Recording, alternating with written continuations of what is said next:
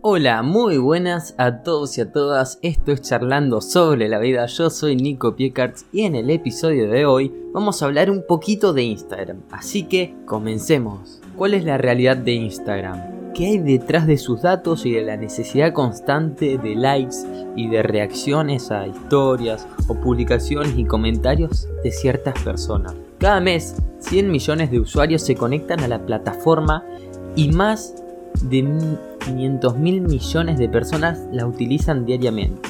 Además, en junio de 2018 se alcanzó la cifra de mil millones de usuarios activos mensuales. Esta información fue sacada de esta artista que hizo un estudio en 2018. Aunque estos datos podrían haber aumentado hasta 10 veces más a día de hoy en 2020, según la misma fuente, en cuanto al perfil del usuario, el 71% de los que están en Instagram tienen menos de 35 años. De lo que no cabe duda es de que esta plataforma se expande cada día más. Una red que además eh, la, la usan como negocios tantos influencers, cantantes, artistas, emprendedores. Es una fuente de negocio. Cada vez más marcas y empresas apuestan por Instagram a la hora de publicitar sus productos y servicios. Y lo hacen sobre todo a través de los llamados influencers, o sea, usuarios con miles y a veces hasta millones de seguidores y con un mínimo de engagement.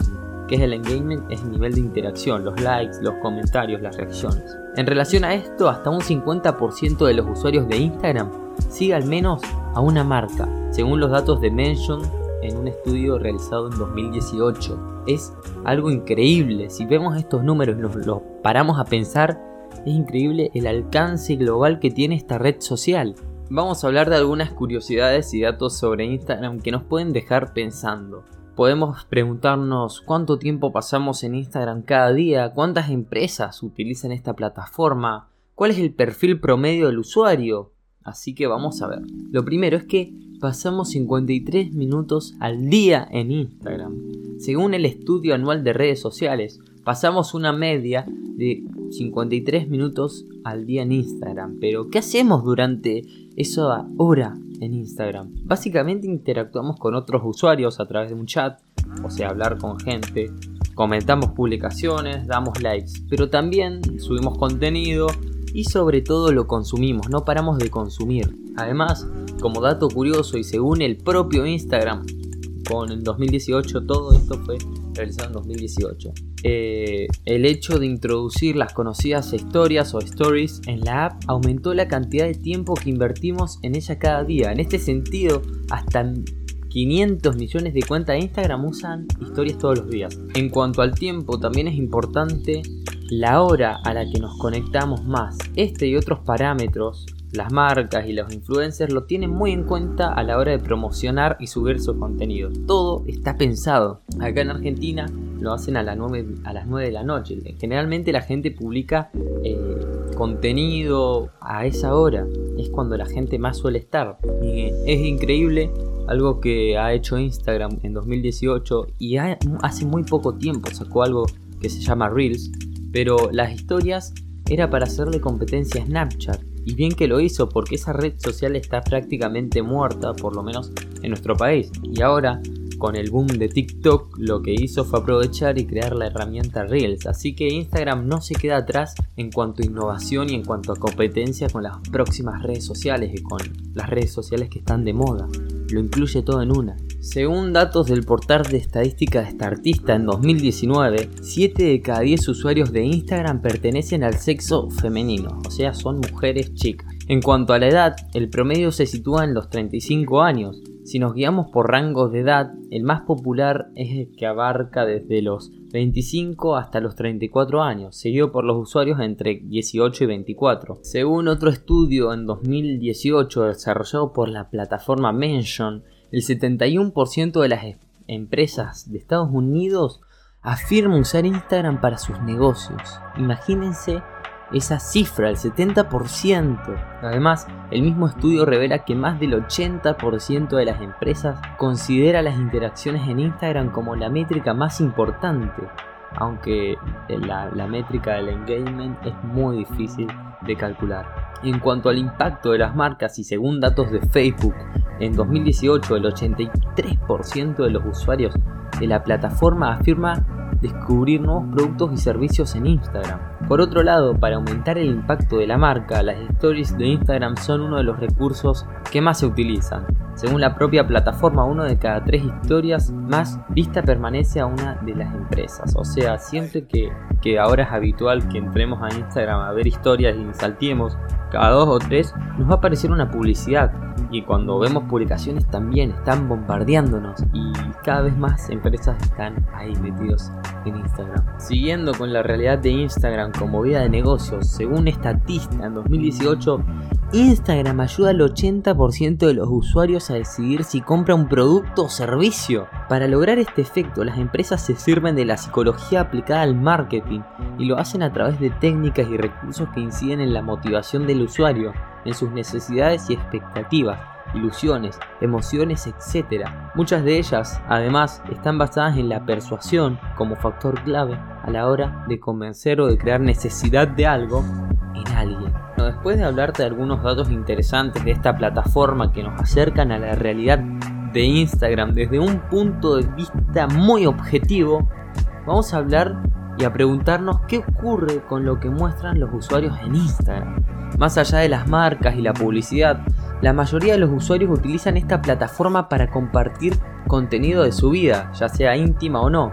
Contenido divulgativo o académico, reflexiones, textos, cuando conocen gente.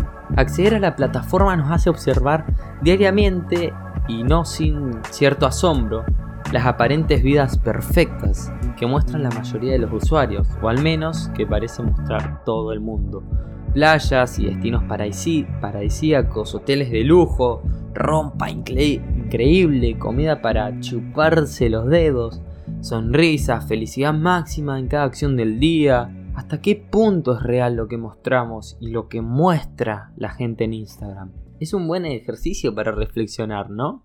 Las vidas perfectas, todo, todo es perfecto. Lo que está claro es que cada vez más hay personas que utilizan esta y otras redes sociales para mostrar y demostrar su, su felicidad perdón, de forma constante, pero muchas veces la realidad de Instagram dista mucho de la realidad auténtica. Pensalo por un momento, cuando te sentís feliz de verdad, ¿tenés la necesidad de mostrarlo en las redes sociales? ¿O no lo estás pasando suficientemente bien para agarrar y sacar foto y publicarla y pensar en que otros vean tu momento? Yo sinceramente estoy cansado de la vida perfecta. Yo casi ni publico historias ni cuento. Y, no, es que no, no es por antisocial o cosas, es que realmente disfruto de mi vida, estoy haciendo cosas antes de querer mostrar una falsa imagen. Y hay mucha gente que cree que Instagram es la vida real y no saben diferenciarlo, hay que saber diferenciar. Instagram no es la vida real. Autoestima en función de likes, en línea con lo comentado. Hay personas que acaban midiendo su propia felicidad de autoestima, o sea, amor propio, en función de likes que reciben. Y esto es altamente peligroso, ya que la autoestima es algo que debe construirse desde dentro hacia afuera, no de afuera hacia adentro. José Ramón Ubieto, profesor de psicología de la UOC, afirma que la lógica de ser permanentemente validado y aprobado por los demás es una variable muy importante para los adolescentes, aunque no es la única. El problema llega cuando esta validación y aprobación proviene de los likes emitidos por los demás, muchas veces incluso por personas que ni siquiera conocemos. Hay una frase que decía Jorge Bucay que es Solo si me siento valioso por ser como soy puedo aceptarme, puedo ser auténtico, puedo ser verdadero. Trastornos asociativos. Úrsula Orbes, doctora en psicología y profesora en la Universidad Blanquerna, considera que si las personas tienen cierta vulnerabilidad a padecer un trastorno, ella dice lo siguiente, las redes sociales actúan como un mediador entre vulnerabilidad y la depresión, a las que son más propensas las chicas y la ansiedad en el caso de los chicos. En relación a la medida que tomó Instagram hace poco de eliminar el número de likes de las publicaciones, Orbes afirma la eliminación de los me gustas es una buena medida. En la adolescencia la autoimagen es muy importante y el hecho de que no veas los likes que recibes los demás elimina los efectos de comparar la cantidad de me gustas que recibes tú con los que recibes con la gente que vos considerás popular. Y a mí realmente me parecería genial, estupendo que Instagram saque los likes porque dejaríamos, saldríamos de esa máscara y subiríamos y compartiríamos fotos reales. Estamos todo el día compartiendo fotos para like, comentarios o para mostrar un fit lindo porque tiene que ser así, fifi. No, carajo. Ojalá lo saquen y que la gente empiece a mostrar lo que realmente quiere mostrar. Si quiere sacar una foto a su café mañanero y le parece arte, que lo suba o cuando va a leer si quiere. Pero basta de esos perfiles falsos, basta de esa realidad tan aburrida y ese mundo tan perfecto que mostramos en Instagram. Tenemos que empezar a ser más. Y bueno, hasta acá el podcast de hoy. Espero que te haya gustado, hayas aprendido y reflexiones sobre esto. Te mando un saludo a Nico Piecart y nos vemos en el próximo episodio. ¡Chao!